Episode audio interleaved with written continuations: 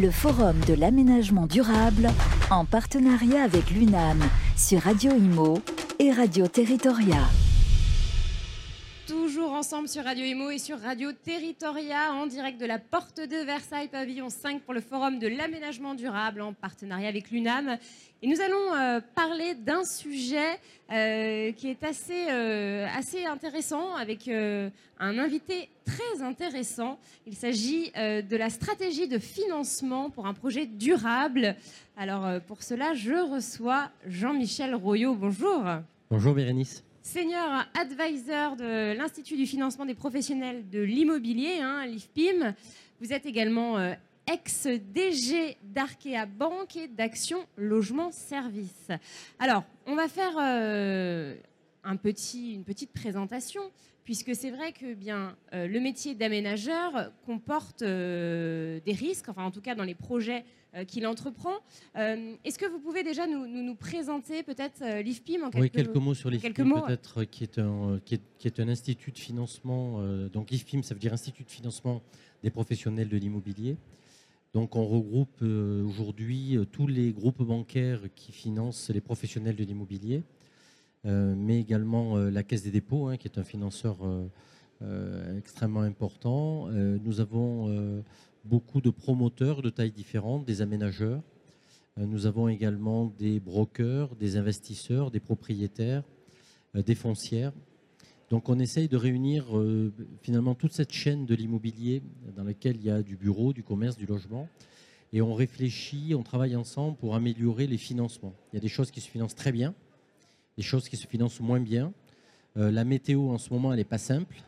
Euh, elle est, donc il y a des éléments conjoncturels, des éléments structurels, et on tâche d'améliorer tout ça. Alors pour vous donner des exemples rapides, ce sur quoi on travaille. Aujourd'hui, on travaille sur le bureau de demain et comment on va le financer.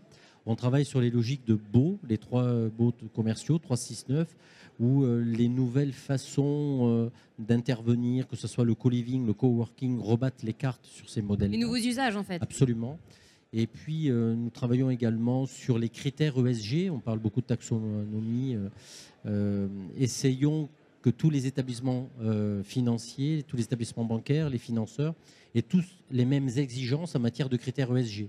Évitons que chaque euh, porteur de projet fasse un dossier différent parce qu'il va à la banque X ou la banque Y. Voilà. Donc on a, voilà, on a pas mal de petits sujets assez amusants. Alors vous l'avez dit, le financement, ça peut être très simple et très compliqué. Euh, il y a des risques, souvent.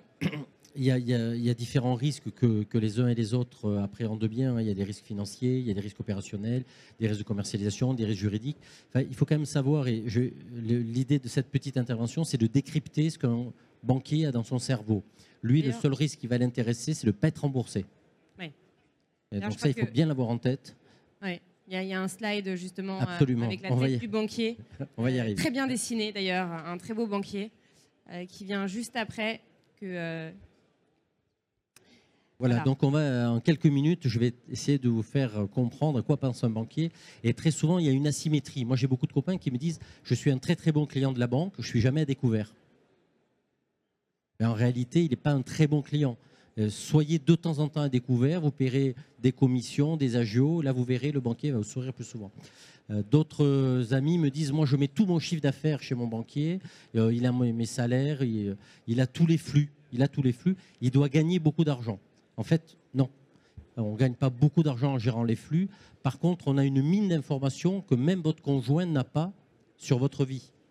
Et à partir de cette mine d'informations, on peut en déduire, détecter un certain nombre de comportements et en déduire un risque potentiel d'être un impayé. Donc, euh, euh, je prends un dernier exemple, j'y reviendrai rapidement tout à l'heure. Je, rencontre des promoteurs qui me disent j'ai 1000 logements sous promesse. Promoteur qui en fait 200 par an. Et pour le chef d'entreprise, c'est une bonne nouvelle. Pas pour le banquier pas pour le banquier, parce qu'il se dit est-ce que le châssis va tenir C'est une croissance énorme, ça va trop vite, ça va péter, il a pas assez de fonds propres, voilà. Donc le, ne partez d'un principe assez basique, c'est que vous n'avez pas le même cerveau que votre banquier. Il ne réfléchit pas comme vous. Alors il y a deux, il y a deux stratégies, soit vous changez son cerveau et il va penser comme vous, good luck, soit vous essayez de vous adapter à la façon dont il pense. Et un autre élément, mais là j'y reviendrai aussi rapidement, c'est que le banquier défend pas la banque, il défend d'abord sa carrière. Après, il va défendre son employeur, la banque. Allez, C'est bien on, de le savoir. on va avancer. Alors justement, Alors. on va Voilà, donc analyser les risques. Donc un opérateur va aller voir le banquier, va lui dire j'ai une super opération, elle est super bien placée, euh, euh, voilà la commercialité, euh, voilà ce qu'on veut faire, des logements, du bureau, des espaces de coworking, de co-living, une école, du logement étudiant, le truc super. La première chose que va regarder un banquier, c'est est-ce qu'il a confiance en l'opérateur? Et l'opérateur, ça se décortique comment? C'est d'abord, on regarde le rétroviseur. Alors le rétroviseur, c'est quoi? C'est vos derniers comptes, mais ça, c'est le rétroviseur, c'est votre passé. Et le passé explique de moins en moins le futur. Le deuxième élément qui va être extrêmement important pour lui, c'est est-ce qu'il a confiance au pilote dans l'avion? Et on a tous en tête des A320 construits dans la même usine et qui finissent pas sur la même piste d'atterrissage. La différence, c'est le pilote dans l'avion. Donc, avant d'ouvrir l'opération, on va d'abord analyser l'opérateur et la relation de confiance que vous avez avec cet opérateur. Et je vous donnerai quelques clés. On ne va pas faire de miracle, peut-être un peu de magie pour regagner la confiance et dans votre comportement vis-à-vis du banquier. Ensuite, il va regarder l'opération. On va, détailler tout ça rapidement. Les sûretés, mais les sûretés, euh, et je pense en particulier à une sûreté euh, les EPL ont beaucoup utilisé les années passées, c'est de moins en moins euh, euh, conjoncturel, c'est les garanties des collectivités locales. Pour un banquier, une garantie, c'est comme une arme nucléaire. On en parle, mais on ne la met jamais en jeu. Parce que le jour où vous la mettez en jeu, tout le monde est perdant. Tout le monde est perdant et vous finissez par vous fâcher avec tout le monde. Donc, l'appréhension du banquier en matière de garantie de sûreté, c'est plutôt pour économiser des fonds propres que pour utiliser la garantie qui va permettre d'être remboursé. Quatrième élément, la notion de groupe risque. Alors ça, c'est quoi? Euh, C'est, euh, je vous donnerai un exemple euh, tout à l'heure rapidement, mais le banquier, il a une limite de risque par rapport à votre contrepartie.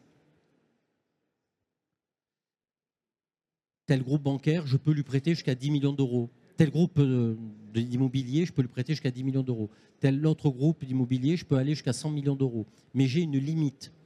Et ce qu'il faut que vous sachiez en tant que client, c'est quelle est la limite de votre banque vis-à-vis de votre activité. Ça, un- ça, vous avez moyen de le connaître. Et après, je vous dirai rapidement à quoi réfléchit un banquier quand il finance une opération de promotion.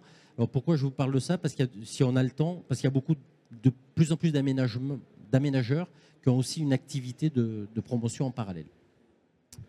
Alors, On va faire maintenant le point sur les types d'opérateurs. absolument. Il y en a six. Alors, on, on rencontre six types d'opérateurs. La régie directe, donc ça, c'est la collectivité qui va faire une opération d'aménagement en direct. Vous avez les SPL, donc euh, bon, ben, c'est des EPL avec 100% des fameux in-house, 100% de garantie collectivité. Les SEM d'aménagement qu'on va retrouver, dans lesquels on va retrouver majoritairement les collectivités locales et puis des actionnaires privés. Je vous rappelle que la Caisse des dépôts, qui est un intervenant majeur dans l'actionnariat des SEM d'aménagement, compte comme un opérateur privé.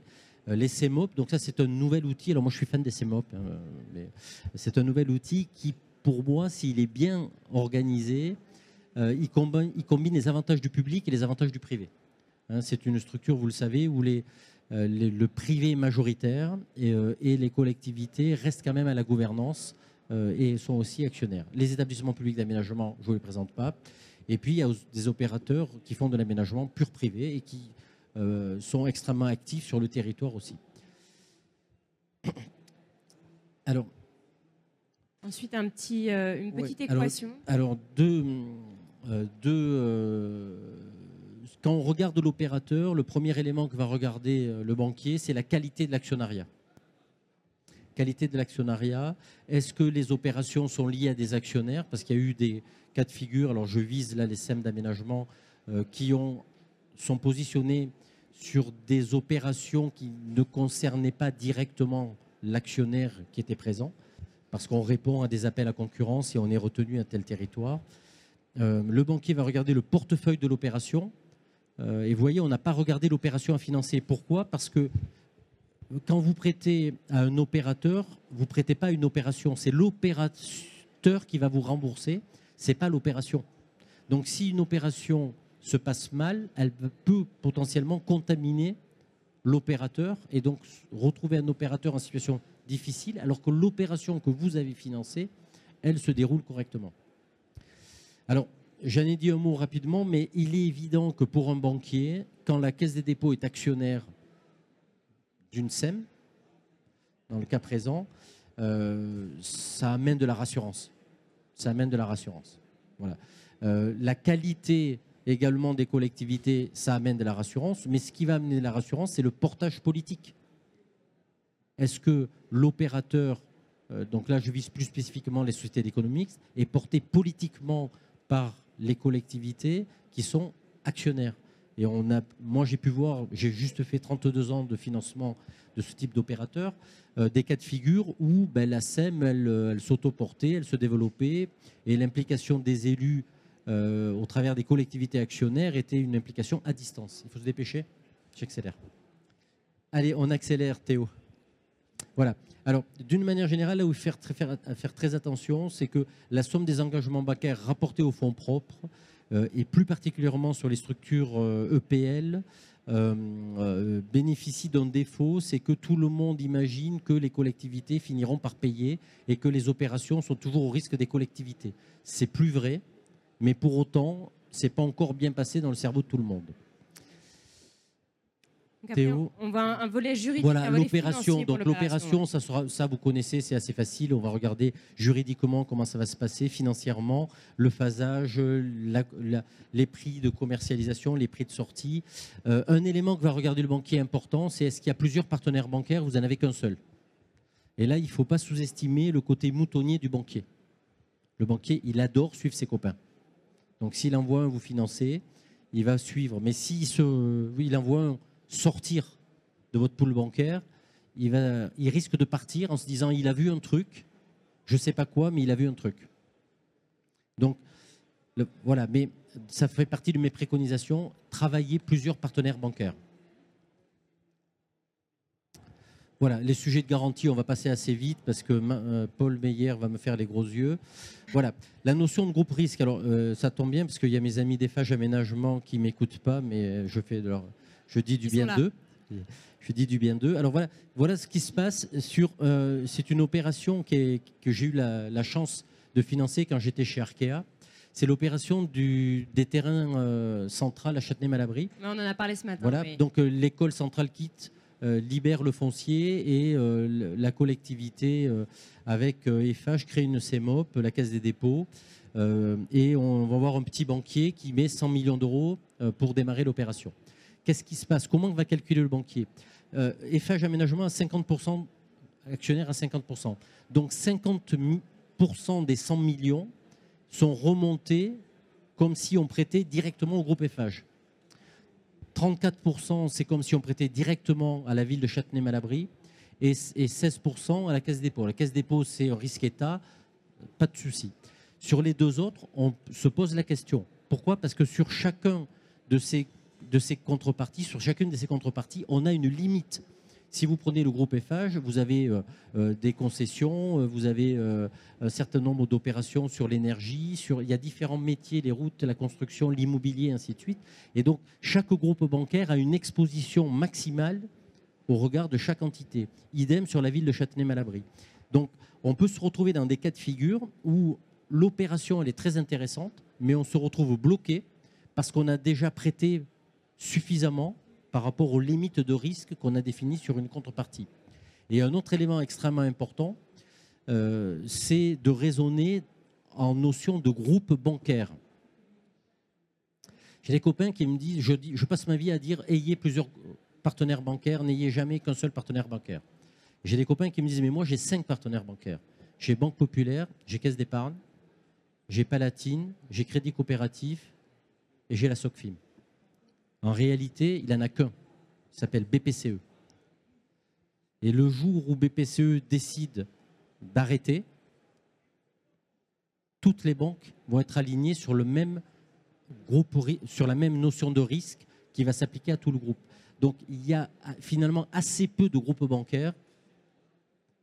Donc ne vous laissez pas euh, euh, charmer euh, par des marques commerciales au sein de groupes bancaires. Voilà. Quand je vous dis il faut que vous ayez plusieurs partenaires bancaires, c'est plusieurs groupes bancaires. On va continuer. Théo. Bon voilà, mais ça éventuellement on le fera circuler, je ne vais pas le détailler, mais surtout que ça a beaucoup évolué. Euh, c'est les différents prorata, euh, le, montant des fonds propres, le montant du pourcentage du crédit d'accompagnement sur une opération de promotion immobilière. Mais je crois qu'on n'a pas le temps, euh, on est un peu trop en retard, donc on va passer. Voilà. moi, je vais vous donner quelques préconisations assez basiques, assez basiques pour mieux fonctionner avec votre banquier. La première préconisation, c'est de ne jamais mettre tous ses œufs dans le même panier, ou dit autrement, euh, chez le même banquier. Donc, diversifier et y avoir plusieurs partenaires bancaires. Deuxièmement, son banquier, on lui dit tout, et on, lui dit tout, mais euh, et on ne s'amuse pas à lui cacher des choses. Parce que le jour où il apprend, euh, c'est terrible, c'est même mortel, parce qu'il va couper la confiance, il va couper les. Ne sous-estimez pas un truc, c'est que les banquiers entre eux se parlent tout le temps entre concurrents, on se parle tout le temps. Et on sait exactement ce que vous avez raconté à l'un et à l'autre. Et on croise. Troisième préco, montrez votre savoir-faire. Arrêtons de montrer aux banquiers juste des prévisionnels qui sont évidemment toujours favorables. Moi, en 32 ans de banque, je n'ai jamais vu un prévisionnel qui se cassait la gueule. On m'a jamais montré un prévisionnel qui se cassait la gueule. Et pourtant, on a eu quelques soucis par ailleurs. Donc, OK, il y a les chiffres. Amenez le banquier sur le terrain. Faites-leur visiter les opérations d'aménagement. Faites-leur visiter les opérations de promotion. Montrez votre savoir-faire. Montrez votre savoir-faire. C'est beaucoup mieux qu'un prévisionnel qui sera toujours super. Quatrième point, ne lui dites pas tout ce que vous avez probablement dans le pipe dans 10 ans c'est pas son horizon. On est sur des schémas euh, hypothétiques et, et si c'est super fort, ça peut lui faire peur. C'est la seule chose que vous allez gagner. Montrez-lui le probable à trois ans. Le reste, on verra.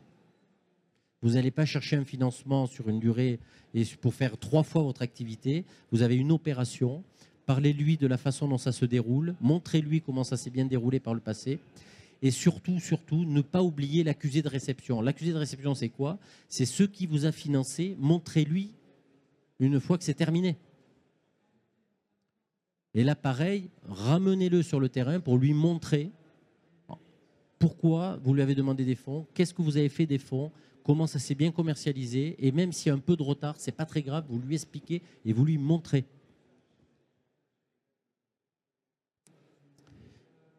Et c'est tout. Je vous remercie. Je l'ai fait Merci beaucoup, Jean-Michel. D'habitude, ça dure une heure et demie. Je suis désolé. Merci beaucoup, Jean-Michel Royot, senior advisor pour l'Institut de financement des professionnels de l'immobilier, l'IFPIM.